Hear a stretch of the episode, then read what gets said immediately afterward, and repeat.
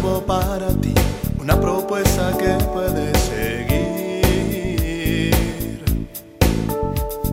una verdad que compartir, una nueva forma libre de vivir,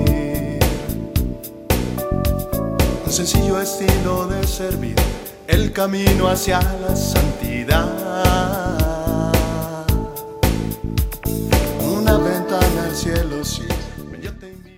Hola, me gusta mucho saludarte siempre que nos encontramos en estas cápsulas de paz y bien, pidiéndole al Espíritu Santo que nos ayude a tener un momento de reflexión, un momento de paz y sobre todo ese encuentro con Jesús. Hace algunos años mi hermano Paco me dijo, oye, leí un libro buenísimo que te quiero regalar. Y dije, órale, eh, el libro se llamaba La cabaña. Y cuando lo estaba leyendo, híjole, sentía una sensación de veras eh, impresionante de la presencia del Espíritu Santo. Cómo ir eh, eh, leyendo cada línea, esa historia tan tremenda, me daba ese contacto, ¿no? ese alimento espiritual. Lo leí una, dos, tres veces leí el libro y después se anunció que saldría la película. Obviamente que la fui a ver. Me sorprendía que muchos diálogos ya me los sabía, ¿no? Por tantas veces que había leído el, libro. La vi otra vez y ayer la volví a ver otra vez, ¿no? Después de mucho tiempo.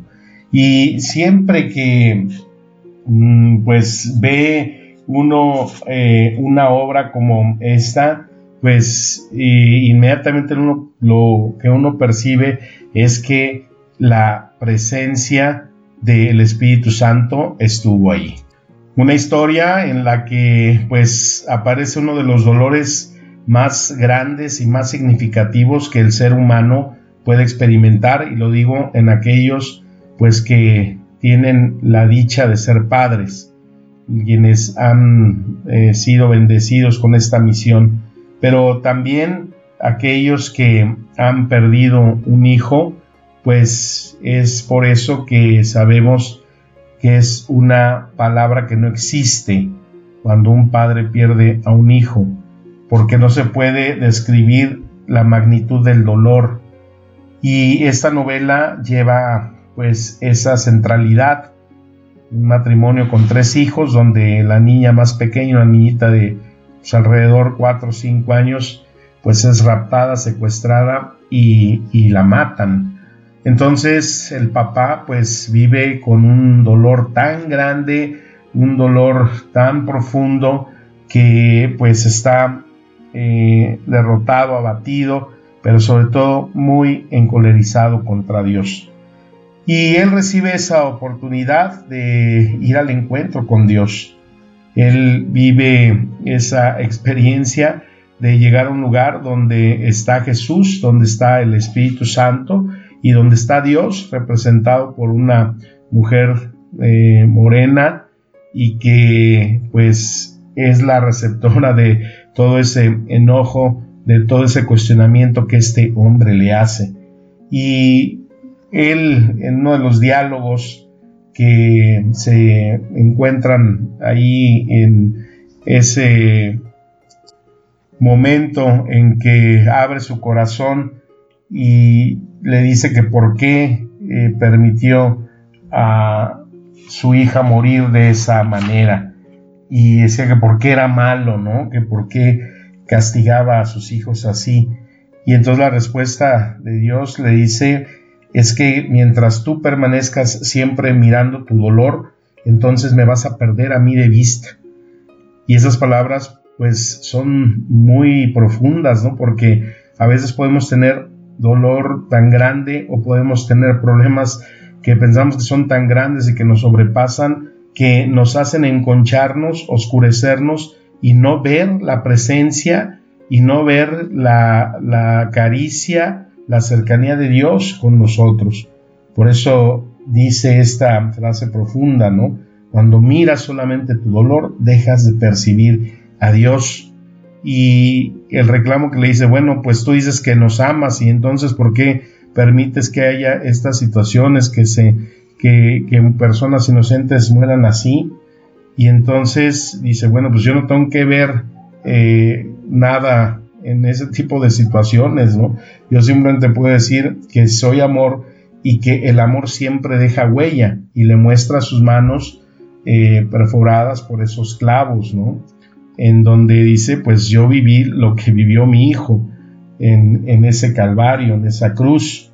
Y el amor deja huella, así como también cuando no se vive en el amor, también queda una profunda huella porque el hombre ha sido creado para amar y cuando el hombre no ama, pues se parece a una ave que eh, no tiene alas, que no puede volar.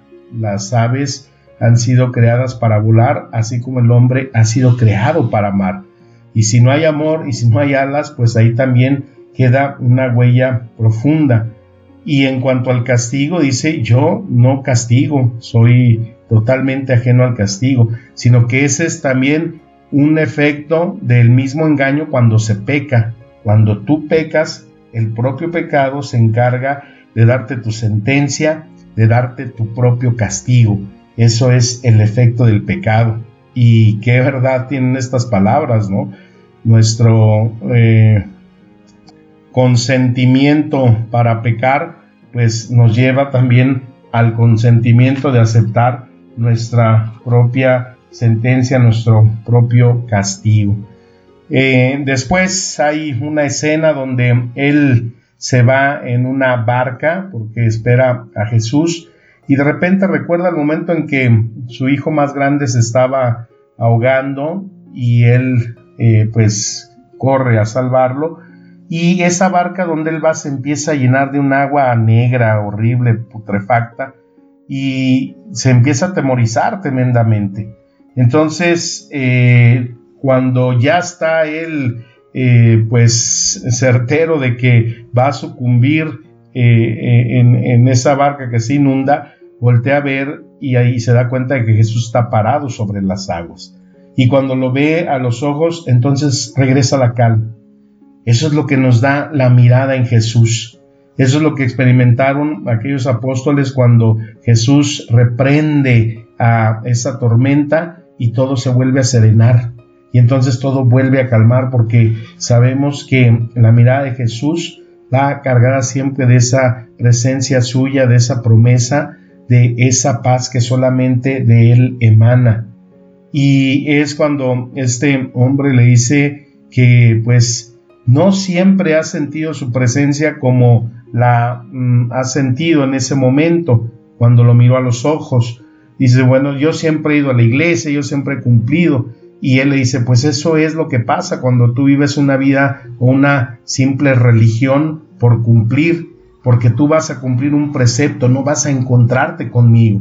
Y yo lo que quiero es tener una familia con quien convivir. Yo quiero que mis hijos, mis hermanos, mi familia entera es que es la humanidad esté conmigo por mí, por quien yo soy, porque eso es verdaderamente encontrar la presencia, la mirada de Jesús.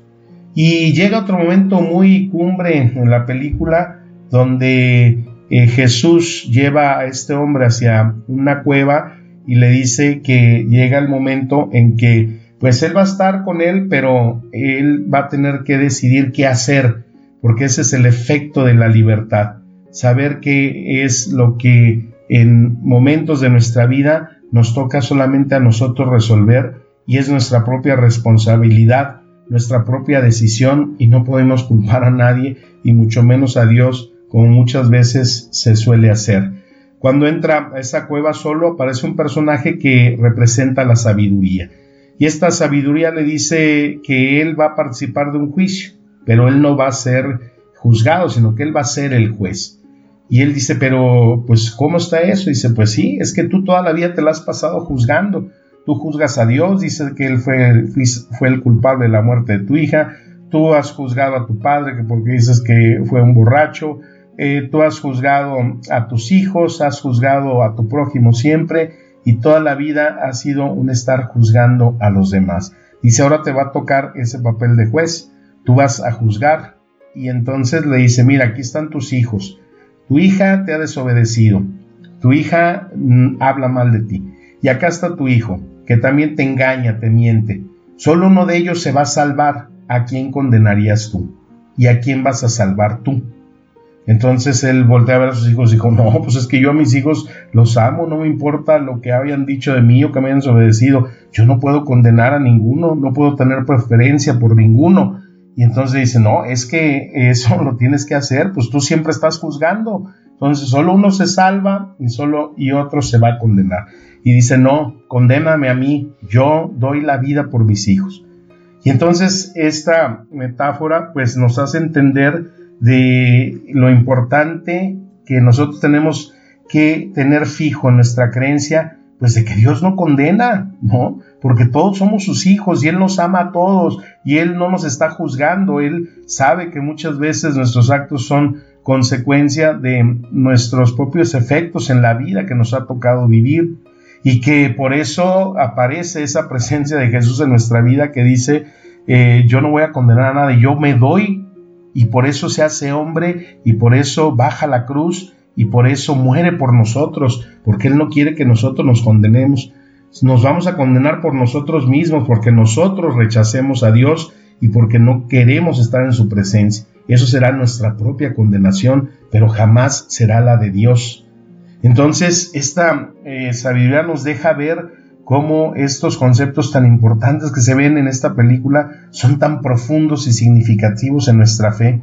Y por eso, cuando él ya tiene que tomar la decisión de si se queda en el cielo o regresa, dice, ¿qué va a pasar ahora con mi vida? Y entonces eh, Dios le, le dice, yo siempre estaré contigo. Jesús le dice, yo siempre estoy contigo. Y el Espíritu Santo le ha dicho, yo siempre estuve contigo.